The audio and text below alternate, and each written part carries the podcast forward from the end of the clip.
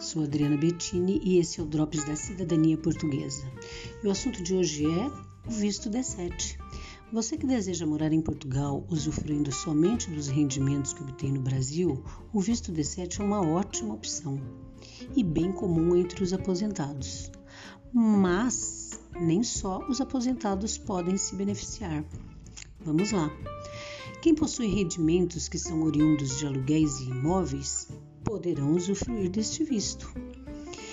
Existem muitas formas também de investimentos, mas aqui estamos falando daqueles que devem te garantir ao menos o valor de um salário mínimo português por mês, ou seja, 665 euros.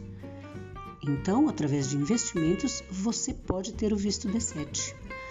Através de Prolabore, Agora aqui a gente já está conversando com sócio titular de empresa, ok?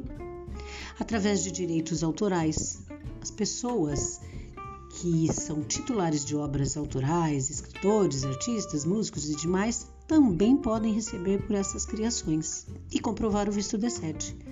Atividades religiosas. Se você exerce uma atividade religiosa remunerada, seja em qualquer religião, pode comprovar seus rendimentos para conseguir o visto D7. Os aposentados e pensionistas, que já ficou muito famoso porque é o mais fácil de comprovação de rendimentos, e profissionais que trabalham de forma remota. Muitos funcionários ganharam a possibilidade de trabalhar de forma remota para fins do visto D7.